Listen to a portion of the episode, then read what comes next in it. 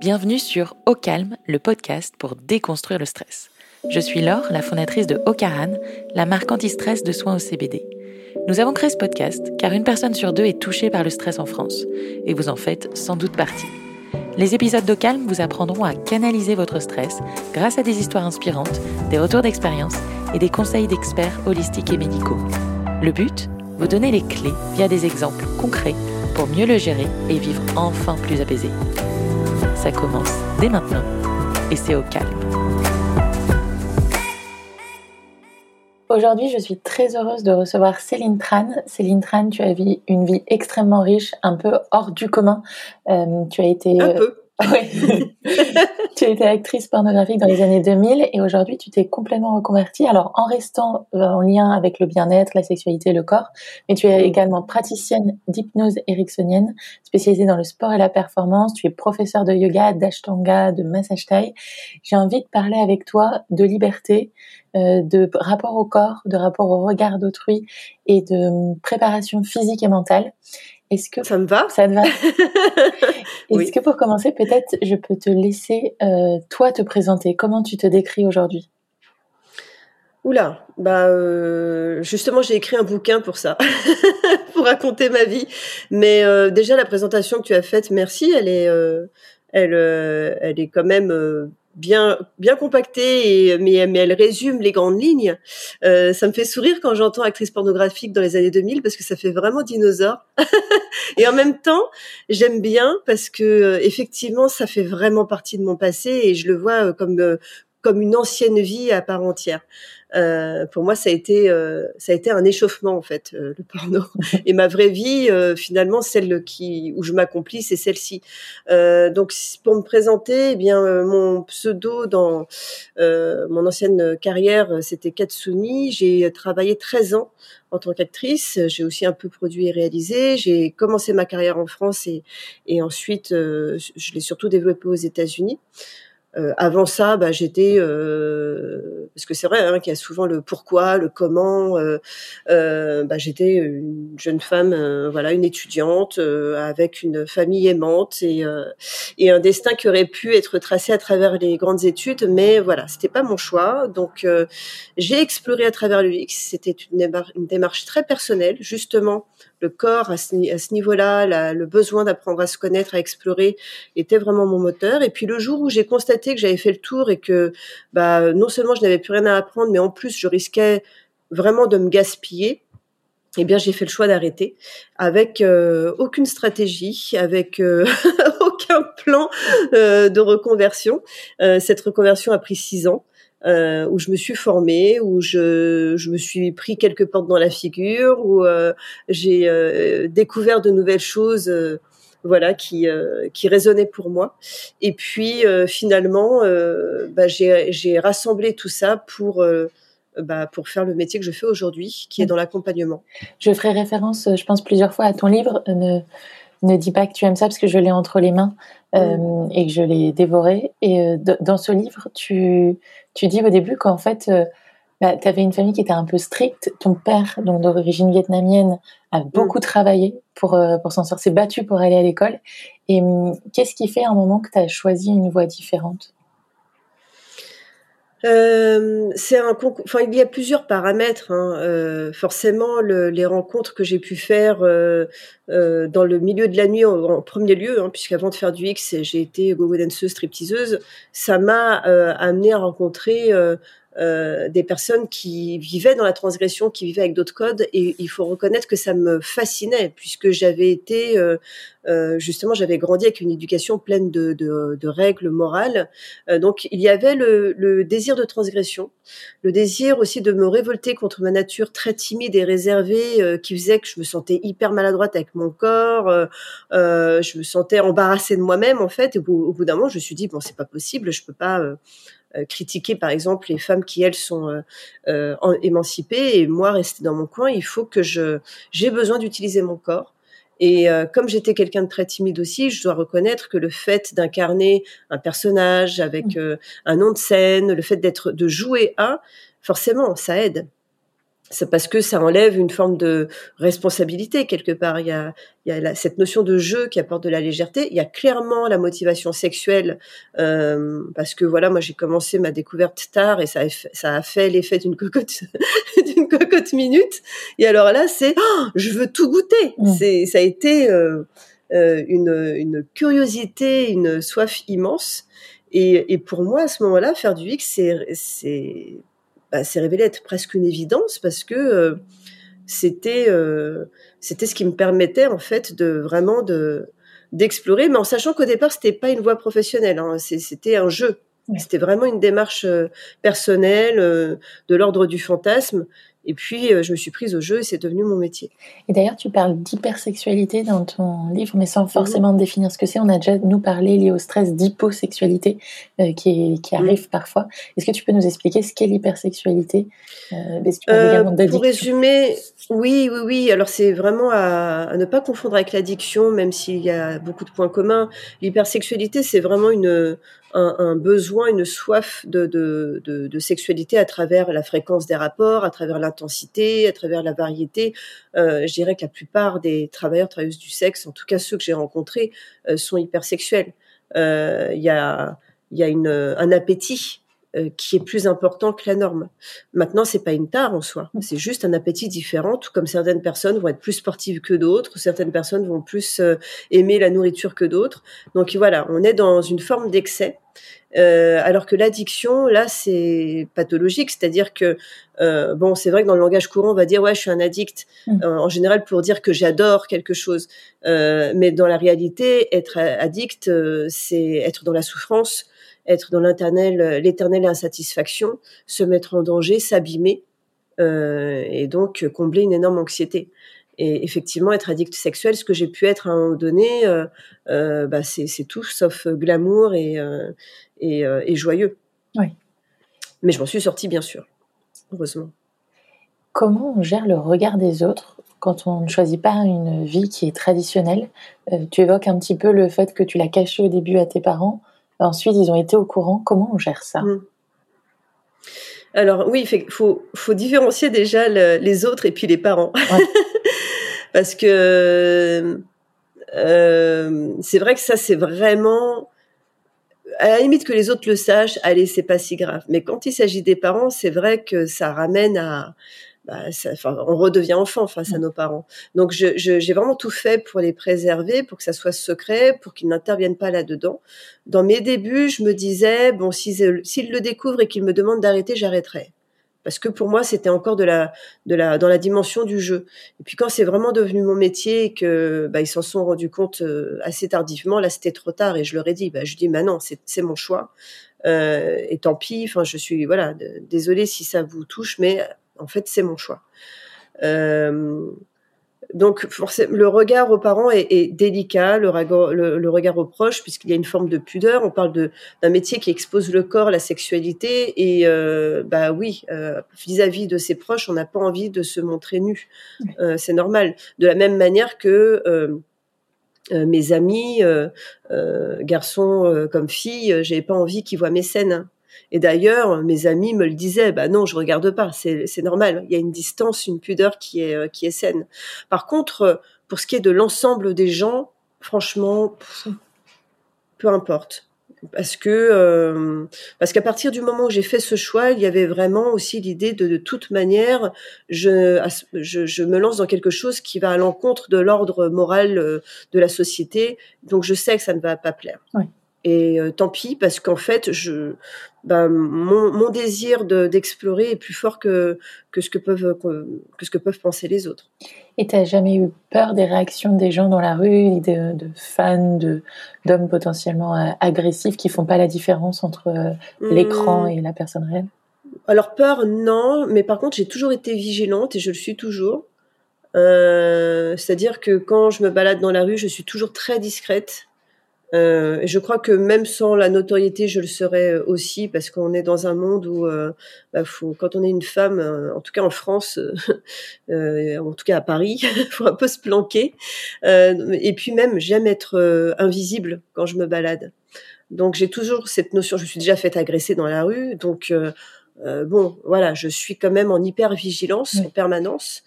Euh, maintenant, quand, dans le cadre de mon travail, quand j'étais actrice, j'ai toujours été encadrée. Il y avait toujours quelqu'un pour euh, euh, m'accompagner pour ma sécurité. Je verrouillais tout à l'avance pour euh, travailler dans de bonnes conditions. Euh, et la majeure partie du temps, c'était le cas. Donc voilà, j'ai pas eu de, de, problème. Bien sûr, il y a des, des fans qui harcèlent. J'en ai encore aujourd'hui. Euh, bon, bah, ils atterrissent dans la boîte de spam. voilà, c'est pour eux, c'est leur place. Et c'était quoi, les tes plus grandes sources de stress à l'époque? Parce que tu es montée très haut, tu étais, je pense, une des premières Françaises à mm. arriver aux États-Unis dans, la Porn Valley, comme, comme, on dit. Ouais, ouais, ouais, la Porn Valley. Mais euh, bah, le stress, c'est effectivement hein, le plus gros stress, c'était euh, c'était surtout quand j'étais en France, parce que je n'avais pas ce problème aux États-Unis. Donc j'ai beaucoup bossé aux États-Unis et j'ai euh, vécu à un moment donné Bon, ça me convenait pas parce que Los Angeles c'est pas, c'est une culture très différente. Euh, N'empêche qu'il y avait un esprit de liberté. Une femme là-bas peut s'habiller comme elle veut et euh, il y a vraiment aucun regard, aucune remarque. Euh, tout est euh, tranquille, quoi. Et c'est hyper apaisant. Euh, donc ma plus grande source de stress, c'était effectivement le fait d'être reconnue euh, quand j'étais en France, parce que je pouvais pas faire une activité, aller en salle de sport. après, avec l'arrivée des, des, téléphones portables, ben, les gens se se montrent pas très courtois et même si c'est sans méchanceté, il y a il y a des comportements très intrusifs. Donc j'ai eu de la chance, j'ai jamais été agressée par des fans, il n'y a jamais eu de débordement, euh, mais on va dire qu'il y a quand même un sentiment d'insécurité parce que euh, on se sent observé quoi. Après euh, bon bah c'est aussi le jeu hein. quand on fait des plateaux de télé, il faut pas s'étonner que les gens nous regardent, mais pour autant ça justifie pas certains comportements quoi. Et dans quelle mesure il y a une liberté, un consentement dans l'industrie du porno, en tout cas quand toi tu y étais? Est-ce que le non existe? Est-ce qu'on a le droit de refuser des choses? Bah oui, parce qu'en fait, tout est prédéfini à l'avance. Euh, aux États-Unis, euh, en France, c'est un tout petit marché, donc euh, en fait, on, se met d'accord avec le réalisateur directement sur quelle scène, avec quel partenaire, quelle pratique sexuelle. Tout ça est défini à l'avance, et c'est défini à l'avance parce que la rémunération est aussi définie en fonction euh, en France, c'est un petit milieu, donc euh, il y a une communication qui est fluide. Euh, aux États-Unis, c'est une grosse industrie avec des agents qui s'occupent des acteurs et des actrices. Et là, tout est très carré et très professionnel. Donc, on sait euh, ce qu'on fait, avec qui, euh, pour quelle rémunération, pour quel type de scène. Est-ce que ça va être une scène qui va être particulièrement intense dans la domination? Est-ce que ça va être une scène plutôt orientée couple? Euh, Et donc là, on sait qu'on va être dans quelque chose de plus doux. Il y a toujours la possibilité de dire non, de, ou de, de valider à l'avance. Maintenant, c'est vrai que dans mon livre, je raconte à un moment donné une scène qui déborde c'est une scène avec plusieurs partenaires. Et à un moment donné effectivement il y en a un qui euh, bah, qui confond euh, euh, cette scène de domination avec une forme d'agression et, il perd complètement la tête. Et là on a il a fallu dire non parce que ça, ça, c'était en train de dévier. Donc si vous voulez il y a, y a deux enfin si tu veux il y a deux choses. C'est que euh, il y a le côté pro qui est quand même très cadré parce que ça reste une industrie. Euh, il y a des contrats, on vérifie que les acteurs, les actrices sont, majeurs, euh, ils sont filmés devant la caméra pour préciser qu'ils sont consentants, qu'ils n'ont pas pris de drogue. Voilà, comme ça, au moins tout est clair.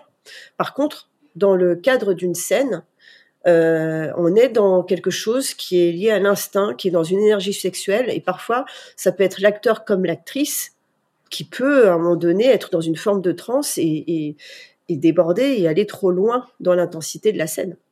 Et, attention, ça ne concerne pas que les acteurs, parfois ça peut être l'actrice. Et est-ce que tu considères que tu étais dans un milieu privilégié? Je te demande ça parce que dans l'actualité, il y avait récemment euh, euh, Jackie et Michel avec des, euh, mm. des un, procès hein, qui va avoir lieu avec des hommes qui, pour le coup, n'ont pas respecté le consentement des femmes. Est-ce que toi, tu étais dans un milieu un peu hors norme, du coup? Non, pas du tout. J'étais dans le milieu surtout professionnel. Jackie et Michel s'est présenté comme une société déjà euh, de vidéo amateur. Mmh. Moi, j'ai toujours refusé de faire de, de l'amateur déjà, parce que qui dit amateur dit condition d'amateur. Excusez-moi, mais moi, ça me fait sourire quand j'entends, enfin sourire, c'est terrible ce qui se passe. Attention, personne ne mérite d'être agressé et abusé. Mais euh, quand même, au bout d'un moment, il y a une histoire de bon sens. Euh, pour tourner un film X, soit c'est un fantasme personnel et aujourd'hui il y a tout à disposition pour le faire. Et dans ce cas-là, eh ben, on invite des gens qu'on rencontre, je sais pas, dans des clubs libertins, par annonce. On organise ça chez soi et comme ça on a la possibilité d'avoir les images, d'avoir le contrôle et de réaliser un fantasme. Soit on veut en faire un métier et on bosse avec des pros. Mais euh, la personne qui se dit bah ouais, je suis arrivée euh, sur place, il y avait une annonce, euh, c'était rémunéré 50 balles, c'était dans une cave, au lieu d'avoir un partenaire, j'en ai eu quatre. Ouais, mais enfin au bout d'un moment, est-ce que c'est est-ce que c'est prudent aussi de se de se pointer dans dans ce type de guet-apens? Jackie et Michel, c'est c'est un peu euh, ambigu parce qu'ils se sont présentés comme une société de, de vidéo amateurs, puis finalement c'était euh, derrière c'était une grosse machine. Euh, mais il y a quand même une réputation. Il faut se renseigner absolument avant d'aller euh, euh tourner avec quelqu'un. Mettre son corps à disposition parce que c'est pas rien. Il y a aussi là le, critère de santé. Il faut se renseigner et savoir où on va et tout verrouillé. Moi, les, le peu de personnes qui me contactent en me demandant des conseils avant un tournage, je leur dis il faut absolument euh, s'assurer que tous les tests euh, IST euh, sont, sont, faits, avoir ou alors avoir un port de préservatif, avoir des contrats, tout verrouillé. Et à un moment, ton corps t'a dit non. Alors, tu es tombée amoureuse aussi. Oui. Et à un moment, tu n'avais plus, plus envie, tu refusais, tu te bloquais. Est-ce que tu peux nous expliquer comment on détermine ses limites et comment on les écoute, ces limites? Euh, bah, ce qui est ce qui est cool avec le corps, c'est qu'il nous le fait savoir de manière euh, directe. C'est euh, quand on quand on est dans le déni, quand on ne veut pas forcément voir les choses en face, on se raconte des histoires. Et puis à un moment donné, c'est le corps qui dit stop, comme les personnes qui ont burn-out et qui s'effondrent. C'est stop. Maintenant, on arrête de, de, de repousser les limites. Et moi, euh, vraiment, ça a été un ressenti hyper évident où je suis arrivée sur un tournage. Avant ça, effectivement, il y a eu toute une succession d'événements, le fait de tomber amoureuse, le fait d'un seul coup de, de, de me projeter euh, euh, comme maman en me disant tiens mais euh, bah en fait mon corps peut être aussi autre chose. Mon corps peut euh, être plus qu'un outil de travail. Il peut être aussi la manière d'aimer quelqu'un et d'être aimé. Et puis aussi le décalage vis-à-vis de l'industrie du X qui, qui ont fait tout ça ça a fait que un jour je me pointe sur un tournage. Et puis et puis d'un seul coup j'ai vraiment cette cette réaction de de presque, j'y vais vraiment à reculons et, là je me dis mais qu'est-ce que je fous là? Donc l'envie n'est plus là, il n'y a plus la joie d'être là, il n'y a plus la curiosité euh, et, par conséquent c'est beaucoup plus difficile d'avoir du plaisir. Tu viens de parler de décalage, tu as l'impression que la pornographie a changé sur les 20 dernières années et quelle est la place du sexe dans la société euh? Est-ce qu'elle est, à un moment, tu, tu dis il y a des modes, il y, a, il y avait une mode de la double pénétration, c'était très violent, puis après il y avait moins cette mode, on mm. revenait sur des choses de couple. J'ai l'impression qu'actuellement on est dans une, une, sexualité pornographique qui est extrêmement violente. Toi, c'est quoi ton, ton mm. point de vue? Bah, celle d'aujourd'hui, je peux même pas en parler parce que je la regarde pas. Euh, moi, ça m'a toujours plus intéressé de la, de la vivre que de la regarder. Ce qui est certain, c'est qu'en 20 ans, il y a eu un, un changement immense.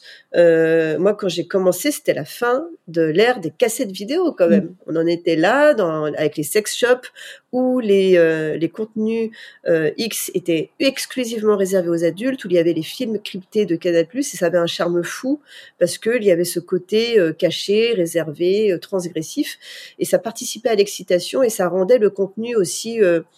ça lui donnait plus de valeur et c'était beaucoup plus rare. donc il y avait une excitation aussi qui tournait autour de la rareté. Alors que avec euh, avec Internet, il y a eu une diffusion de masse et surtout le gros problème, c'est la diffusion gratuite qui, euh, bah, qui du coup euh, expose les mineurs à, à, des images qui ne sont pas du tout appropriées, qui les influencent et qui du coup influencent des générations dans leur sexualité. Alors tout n'est pas acheté dans le porno bien sûr, mais enfin quand même, ce ne sont pas des contenus pour euh, voilà pour les plus jeunes parce que ça reste des, des jeux d'adultes effectivement qui sont intenses. Et puis le problème effectivement, c'est ce, côté, cette brutalité systématisée, euh, moi qui ne me dérangeait pas la plupart du temps parce que j'étais habituée, parce que c'était ma sexualité. Forcément, on n'a pas de recul hein, quand on est en immersion dans quelque chose. Donc, je, je peux dire, c'est très euh, complexe. J'aimais ça, et en même temps, aujourd'hui avec le recul, je dis bah oui, j'aimais ça, mais pour autant, est-ce que c'est vraiment ça une sexualité euh, épanouissante et bon, aujourd'hui, je je suis beaucoup plus critique. mais comme c'est une industrie, voilà, il y a de la répétition de, contenu parce que ça vend, parce que ça clique, ça génère du clic. Et, et la pornographie d'aujourd'hui, non, c'est pas en tout cas pour moi une pornographie qui est, qui est inspirante. Il faut un contre-courant à ça. Ouais.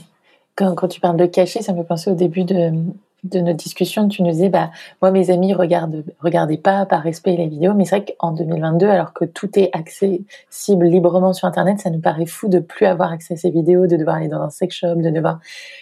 Est-ce que tu le referais aujourd'hui, ou le fait qu'à l'époque, c'était un peu plus euh, confidentiel, euh, à participer quand même euh, au, rapport à soi, à l'image qu'on a aux autres, au fait de pouvoir vivre un peu plus caché? Euh, Est-ce que je le referais euh Dans un monde où aujourd'hui toutes les vidéos tournent en continu, où on peut pas. Ah non euh, Non, comment dire Si j'avais, si à l'époque il y avait déjà eu Internet, je n'aurais pas fait cette carrière. Ça c'est sûr. Ouais.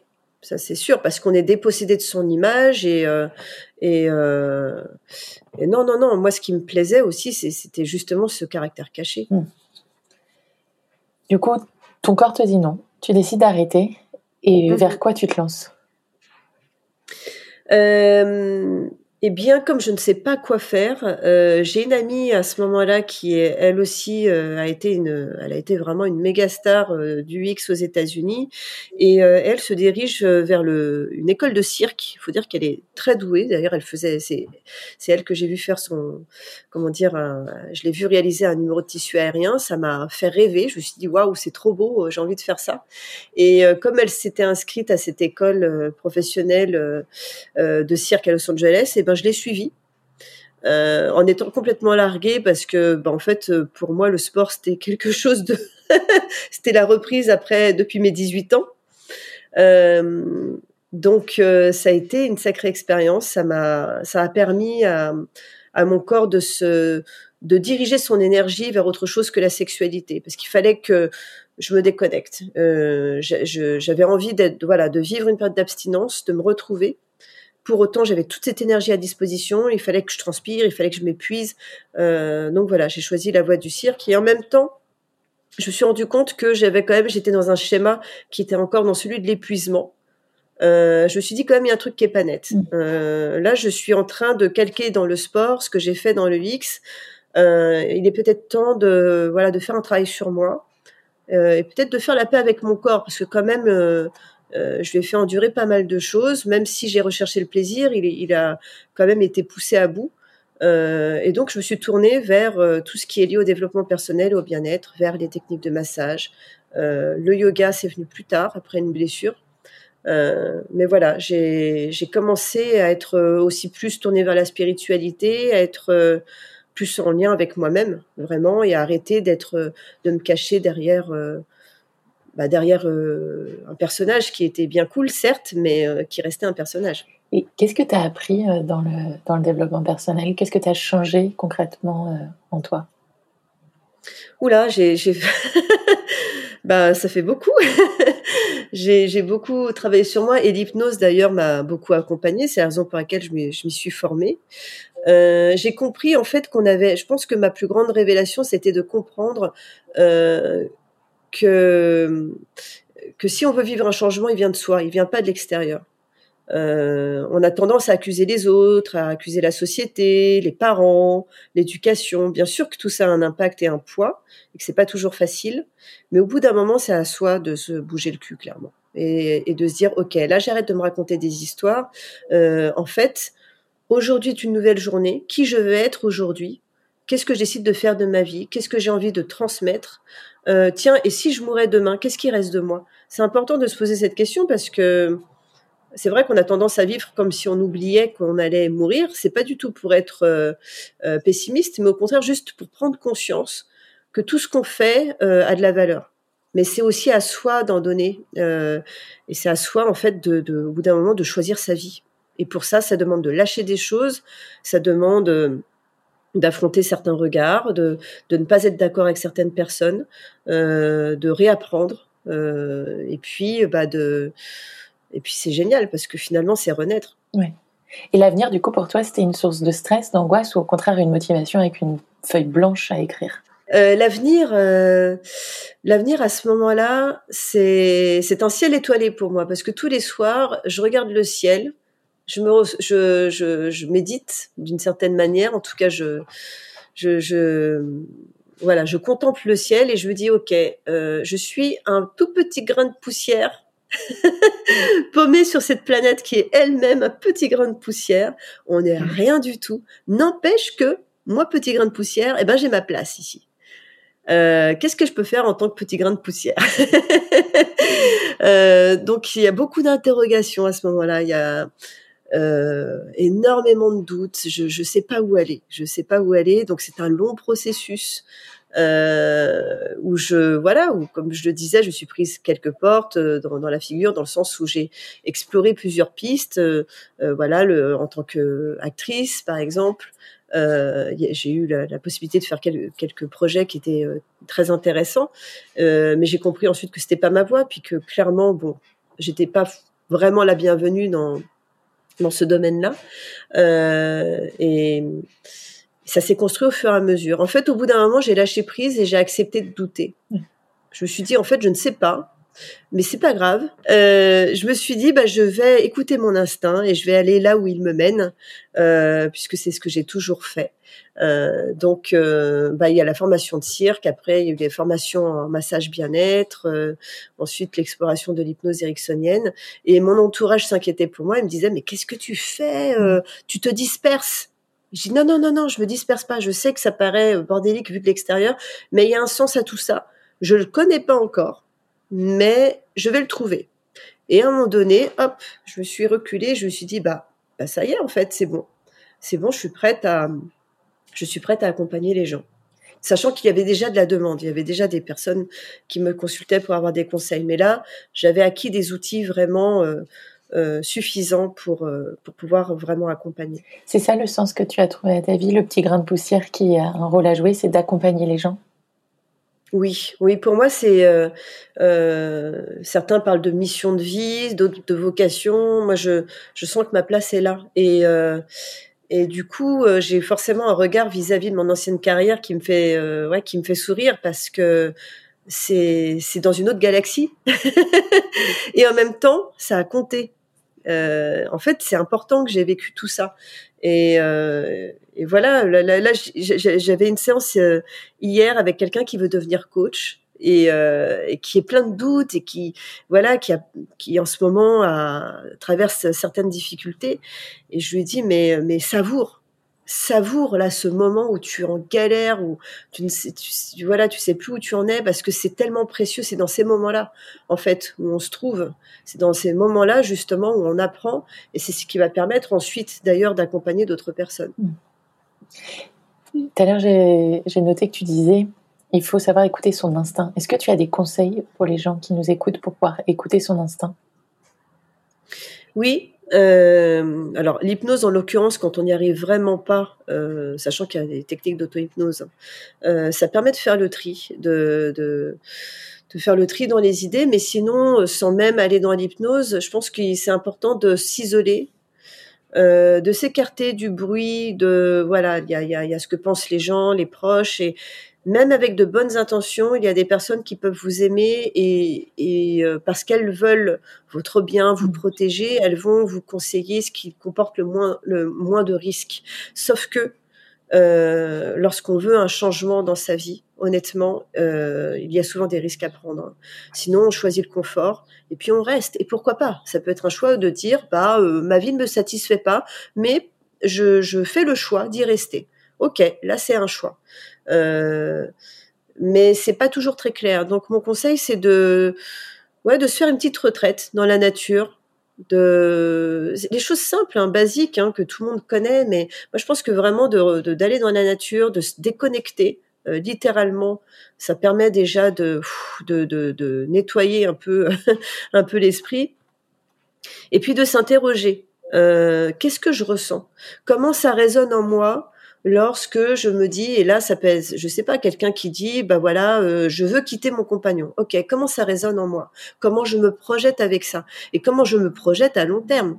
Parce que forcément au départ il y a la peur du conflit il y a la peur de tout ce que ça va générer. Ah je vais faire du mal aux autres euh, je vais décevoir euh, il va y avoir tel problème oh là là sur le plan administratif ça va être compliqué on voit tous les problèmes en premier lieu et, du coup, ça empêche d'y voir euh, clair. Donc, moi, ce que je conseille, c'est de se projeter vraiment. Ok, comment je me sens avec cette image-là, avec ce résultat, et de pas penser aux moyens, au, processus, parce que le processus va se mettre en place quand l'objectif est clair dans la tête. Si l'objectif n'est pas clair, c'est normal que ça soit euh, brouillon en cours de route. Mais vraiment, quand on est clair dans son dans son cœur, qu'on se dit ah ouais, franchement, je sais pas comment ça va être possible, mais quand je m'imagine comme ça, qu'est-ce que je me sens bien, je me sens, ouais, ah ça serait trop bien, je me sens libérée. Bah là, là, ça ne trompe pas. D'ailleurs, le corps le ressent à ce moment-là.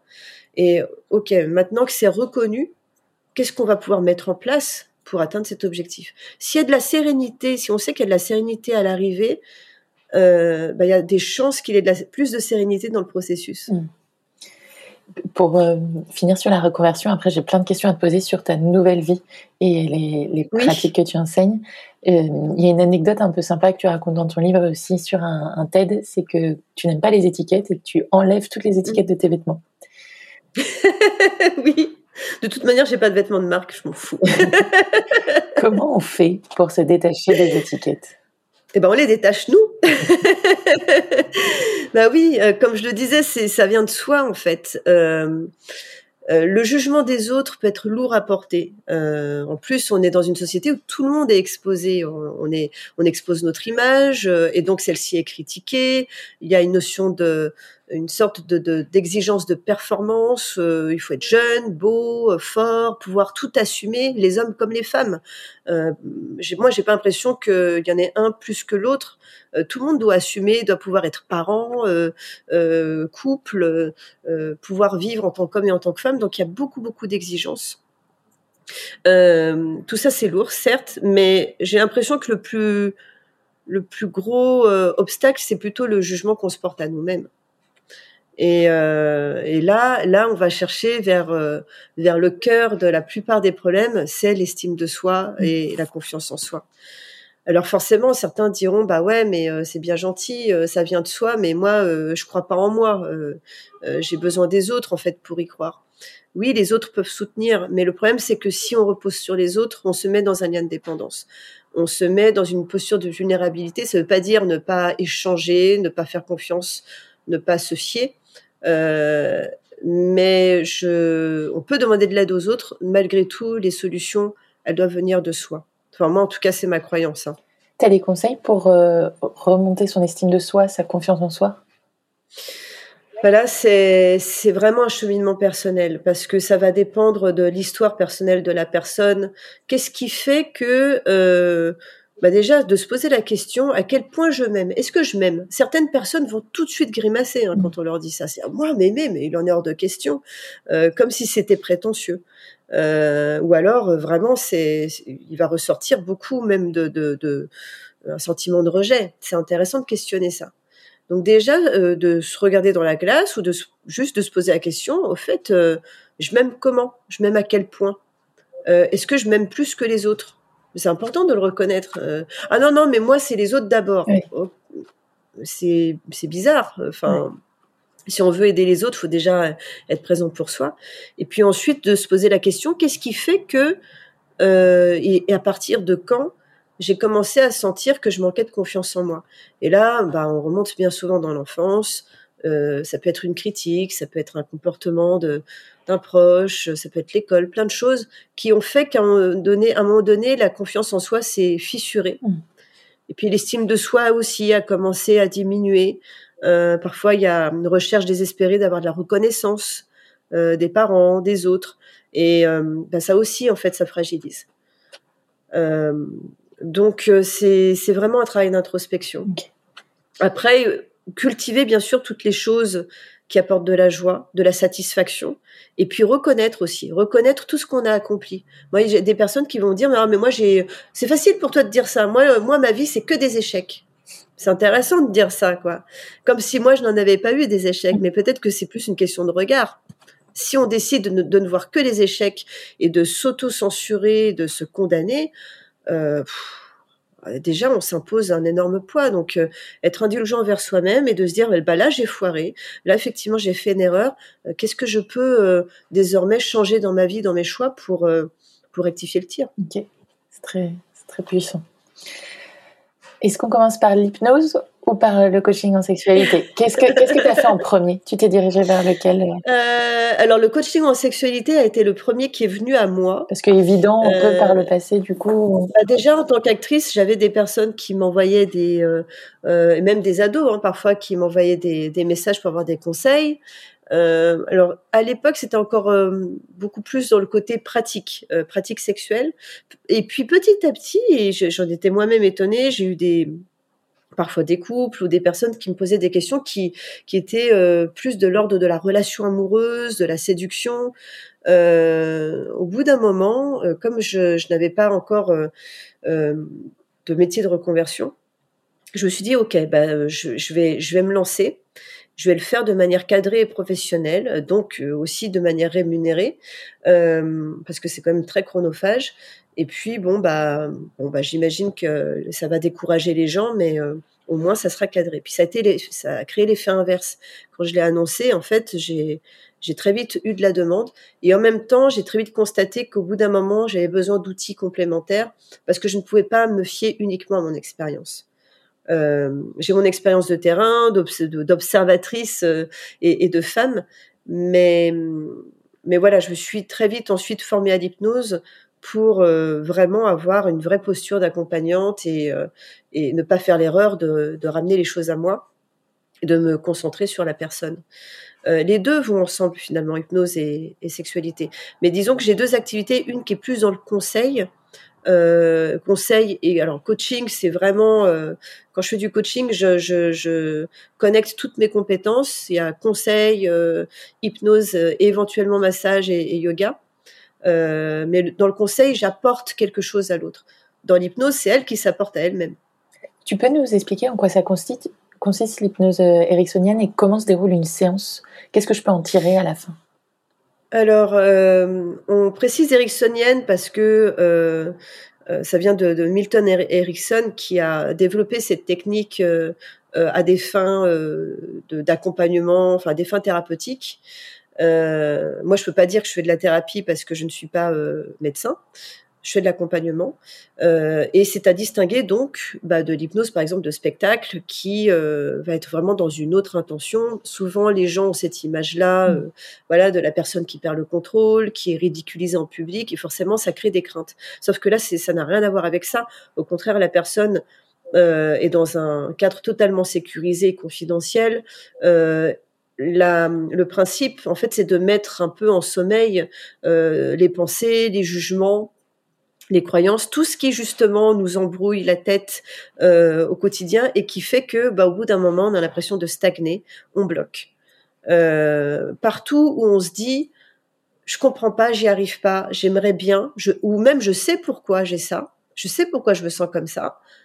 Malgré tout, je n'y arrive pas, ou j'ai une peur, j'ai une angoisse qui fait que je ne peux pas prendre telle décision, mmh. j'arrive pas à avoir confiance en moi, euh, j'ai un comportement euh, qui arrête pas de revenir et je déteste ça et j'arrive pas à le changer. Là, on, est dans l'inconscient. Euh, donc, avec l'hypnose, on met en sommeil le mental pour aller discuter avec l'inconscient et aller surtout sur le plan émotionnel, aller voir, ok, qu'est-ce qui bloque exactement? le principe, c'est d'aller à la source. C'est pour ça qu'une séance, se, moi la mienne se déroule sur, les miennes se déroulent sur une heure et demie. Euh, ça commence par un, temps de discussion où la personne va exposer sa problématique, on va euh, enlever les couches parce que bon, bah derrière un problème, il y en a un autre, et puis on remonte, on remonte, on remonte, et puis parfois on se rend compte que la source n'a absolument rien à voir avec le comportement qui pose problème. Un truc typique, euh, la personne qui fume, mais on peut fumer pour mille et une raisons, raisons différentes. Mm certaines personnes, c'est euh, euh, bah, j'ai voulu montrer que j'étais libre quand j'étais ado. Sauf que bon, bah, elles ont 50 ans, donc il serait peut-être temps de, faire le deuil de ça.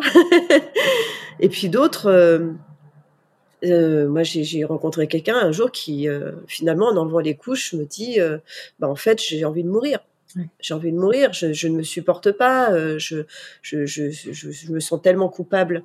Euh, donc c'est terrible dans ces cas-là. c'est clair, clairement, on n'est pas du tout dans la même problématique. Donc il faut prendre le temps d'écouter la personne euh, et puis d'être attentif vraiment à, bah, à l'émotion de blocage. Et ce qui est, alors ce qui est super, ce qui est génial et c'est la dimension magique de l'hypnose, je trouve, c'est qu'après, eh bien, on se projette euh, avec le problème résolu. Ah, mais qu'est-ce que ça donne quand j'ai plus ce problème? Quand je n'ai plus cette peur-là? Qu'est-ce que ça donne lorsque j'ai confiance en moi? Ça, c'est la partie la plus jouissive de la séance, parce que là, la personne, en général, son visage s'éclaire, et elle vit, en fait, elle vit l'expérience du changement. Elle n'est pas juste en train de l'imaginer, de le raconter, elle le vit. Mm. comme elle le vit, eh ben, c'est quelque chose qui s'ancre euh, et qui va lui permettre, euh, bah, quand elle sort de, l'état d'hypnose, de garder ce changement pour elle. C'est ce qu'on appelle une thérapie brève euh, en comparaison aux séances de, de, psychanalyse qui vont durer sur plusieurs, voilà, sur des années, mais il faut en général quand même plusieurs séances. Ok. Tu ça dépend, ça dépend de la problématique. Tu mentionnais l'auto-hypnose. Toi, tu l'utilises sur toi-même. Du coup, comment on peut faire? Oui, oui. Bah, il y a des il y a des méthodes pour. En fait, ça ne reste qu'une technique, qu'un outil, hein, euh, l'hypnose, euh, mais on peut euh, se former pour les appliquer à soi-même. Il y a une application d'ailleurs qui a été créée par mon école qui s'appelle Psychonaute et qui est bah, qui est super bien foutu, qui est comment dire organisé par thématique, par problématique. Et moi, je l'ai utilisé, j'ai utilisé beaucoup pour, pour euh, ma rééducation euh, du pied, euh, parce que je m'étais blessée sur un, tournage de film d'arts martiaux, et je, je l'avais aussi utilisé le jour J, enfin la veille euh, du tournage. J'avais, je m'étais, en fait, j'avais une entorse grave, enfin une double entorse grave. J'étais pas en mesure de tourner, et du coup, euh, bah, je me suis bah, je me suis euh, anesthésié le pied. Alors, que, en même temps, ce que j'ai fait, c'est pas bien mmh. pour le corps. Mais euh, voilà, j'ai fait mon choix. J'ai décidé d'être opérationnelle pour le jour du tournage et du coup, je me suis, euh, je me suis avec l'auto-hypnose, je me suis, j'ai fait en sorte d'être euh, d'être prête. Ok. Je, je m'en sers pour la prise de parole aussi parce que je suis sujette au trac, par exemple. Qui peut être positif d'ailleurs, le trac, ça permet de se mettre en condition. Ouais, mais euh, moi je peux avoir un trac euh, vraiment à puissance. j'ai, j'ai, euh, ouais, c'est, c'est, c'est vraiment une peur panique. Donc, donc voilà, j'ai, j'ai travaillé avec ça. J'ai travaillé sur le vertige, sur plein de choses avec avec l'hypnose. Donc tu es passé par le coaching en sexualité, qui est finalement assez proche en lien avec ton ancienne. Ton, ton, ancienne carrière, tu es monté dans la tête avec l'hypnose et après tu es revenu dans le corps avec le massage. Oui, pourquoi le massage? Euh, parce que j'adore me faire masser. et euh, en fait, quand, quand j'étais encore en activité dans le X, euh, le massage m'a beaucoup apporté parce que c'était le seul moment de douceur que je pouvais avoir. C'est triste quand même quand j'y pense de, de reconnaître ça, mais c'est vrai que mon corps, je l'utilisais dans le cadre de mon métier, donc c'était quand même éprouvant parce que ce n'est pas naturel. voilà, on fantasme sur les films X, mais bon, les, la durée des rapports, l'intensité n'est pas euh, adapté. Enfin, c'est beaucoup trop, euh, beaucoup trop intense. Euh, et donc, bah, les massages, c'était mon moment à moi où je pouvais lâcher prise, où je pouvais me sentir chouchoutée, où je pouvais recevoir de la douceur. Et, donc, j'ai eu cette curiosité d'apprendre. J'ai fait un petit stage d'initiation, puis je me suis dit bon bah quitte à apprendre, puisque ça me plaît, je vais faire une formation professionnelle. Et c'était même pas dans le but de d'en faire mon boulot. C'était uniquement parce que j'avais vraiment envie d'explorer euh, pleinement. Le yoga, c'était pareil. Je voulais pas enseigner, mais euh, j'avais envie d'explorer à fond. Et, euh, et puis après, c'est poser la question de, de le faire à titre professionnel. Au départ, j'avais des réticences, j'avais des craintes parce que bah, forcément, hein, il y avait la, la, la, la, peur du jugement, la peur de, de l'agression. Qu'est-ce que vont en penser les gens Est-ce que je devrais masser que les femmes et au bout d'un moment, je me, suis dit, puis merde, en fait, je, moi j'aime, euh, non mais j'aime les gens, euh, j'aime tous les corps. Euh, je, je, je, je, masse des personnes âgées, je masse des personnes qui sont en situation de handicap. Quand je suis en Thaïlande, on, on, a massé des, des personnes âgées malades. Enfin voilà, et, et ça m'a plu parce que je, à ce moment-là, on apporte quelque chose qui, oui, qui est de l'ordre de la douceur et du soin, mmh. même si c'est pas médical. Et, et en fait, j'aime ça. J'aime pouvoir apporter ça. Je trouve que c'est précieux. Et puis surtout, je me suis rendu compte de la valeur du corps. Donc j'ai envie d'apporter ça aux autres. Et, euh, et, je suis trop contente de pouvoir le faire aujourd'hui et j'ai jamais eu de problème. Parce que mon cadre est posé aussi. Ouais.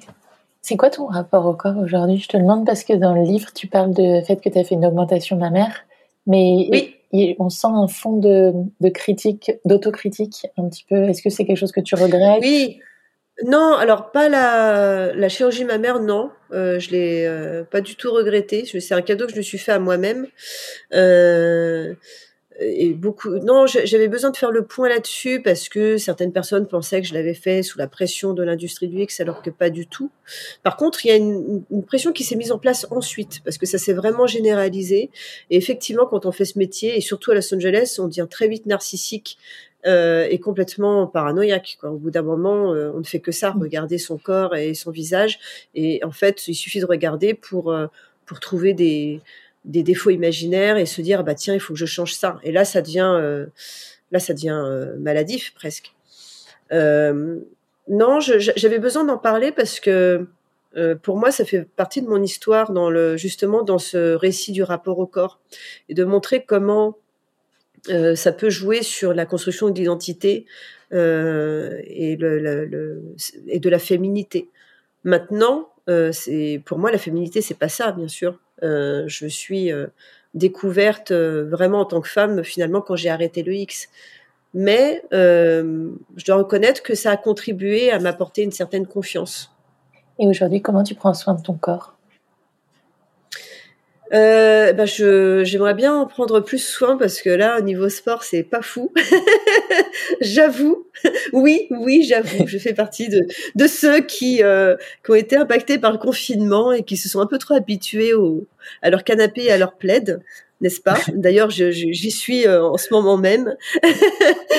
Donc, euh, en fait, je me fais un petit peu euh, submergée par le travail euh, en ce moment, donc euh, je, je sais que j'ai besoin de, de m'octroyer plus de repos, de, de moments pour moi. Euh, en ce moment, mon corps, j'avoue que je, ouais, il n'est pas à la place d'honneur.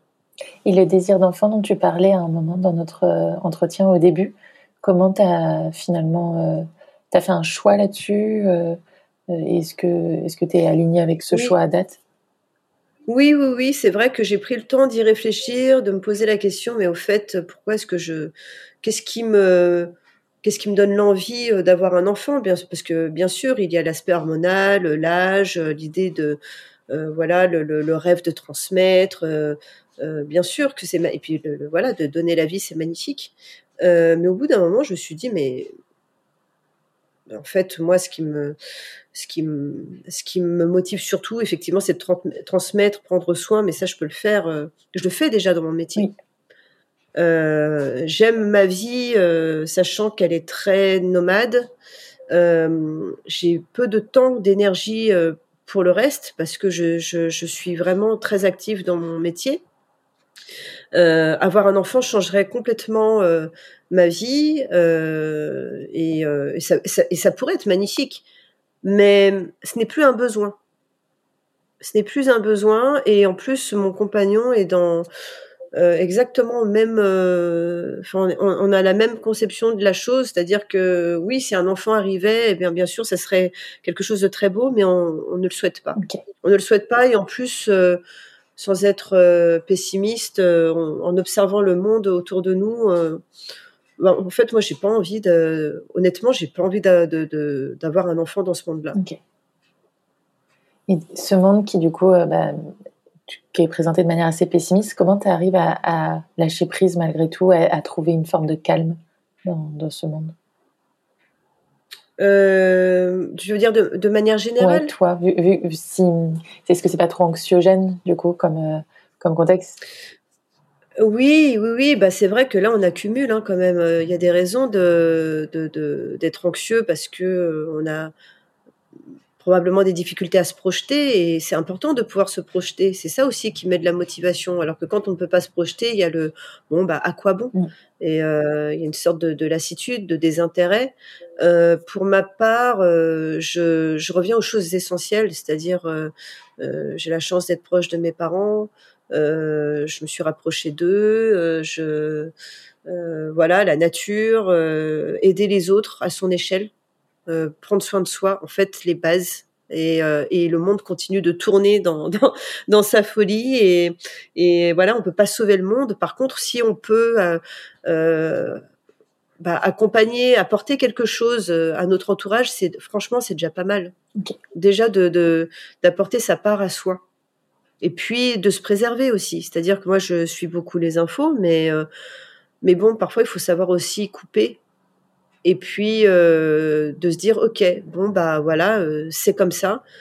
Mais pour autant qu'est-ce que je fais de ma vie? Mm. est-ce que je est-ce que j'abandonne tout? Bah non je vais faire quand même en fait. Et puis on verra. Est-ce qu'il y a une personne Céline que tu admires particulièrement pour sa capacité à gérer le stress la pression l'anxiété que tu me reconseilles euh, tu me conseilles d'interviewer sur ce podcast oula euh bah, ils sont pas vivants. il y avait le moine vietnamien tibétain dont je n'arrive jamais à prononcer le nom euh, qui nous a quittés dernièrement. Euh, mais euh, non, alors là, euh, si j'ai ma fille, si si si, bah il y a quelqu'un justement qui est passionnant, qui est mon binôme en hypnose. On va on va proposer ensemble une formation une formation euh, à, notre école L'Arche qui sera consacrée à la sexologie, hypnose et sexologie. Et euh, c'est un homme qui, quand, euh, qui m'impressionne effectivement parce qu'il est toujours calme, toujours serein. Il a traversé beaucoup d'épreuves. Là, c'est, je crois, ces deux dernières années, il a vécu beaucoup de décès. enfin, vraiment, et, et, je le vois traverser ça avec une sagesse, avec une douceur qui m'impressionne. Et ça, ça, ne, ça ne veut pas dire pour autant qu'il n'est pas touché, hein, au contraire, mais il a une manière de traverser ça, moi, qui, qui m'inspire. Euh, donc, je peut-être que oui, peut-être que c'est peut-être intéressant de, de l'inviter, d'autant plus qu'il propose, euh, il mélange hypnose et, euh, et corporel. Avec sa compagne, ils font des des, euh, des massages euh, avec de l'hypnose. Wow. Et le deuil, en plus, c'est un sujet qu'on n'a pas encore évoqué, alors que s'il y a bien un grand stress dans la vie, c'est celui-ci. Euh, mm. Céline, si les auditeurs veulent prendre rendez-vous avec toi pour un coaching sur la sexualité, pour un, la pratique en hypnose ou euh, pour la partie massage, où est-ce qu'ils peuvent te retrouver? Euh, Alors, mon site s'appelle célinetran.coach célinetran.coach. Et puis sinon, j'ai euh, là, il y a toutes les toutes les informations euh, sur euh, ce que je propose, toutes les conditions. Et il y a mon compte Instagram. Sinon, pour les personnes qui veulent suivre un petit peu bah, mais, mon actualité qui s'appelle I am Céline Tran. Et Hervé Munier-Didier, c'est donc le nom de mon, de mon collègue hypno et que je vous recommande de, d'interviewer. Merci beaucoup. Merci pour, euh, pour ton temps et pour ce partage hyper franc et riche. Euh, je je m'aime, je t'aime, je nous aime. Je pense que c'est ce que je retiendrai moi de cette, euh, de cette interview, commencer par, par le jeu. Merci, à bientôt. ce fut un plaisir. à bientôt. C'est la fin de cet épisode. J'espère qu'il vous aura offert quelques clés pour une vie plus apaisée. Si vous aimez au calme, n'hésitez pas à le partager à vos proches, à nous mettre 5 étoiles et à nous écrire des petits commentaires, ça nous aidera beaucoup. Pour découvrir tous les bienfaits du cannabis breton pour le corps et l'esprit, rendez-vous sur ocaran.com et entrez le code OCALM, H-O-K-A-L-M, pour bénéficier de 10% de réduction sur votre commande. Merci à tous pour votre écoute et à très vite pour un nouvel épisode.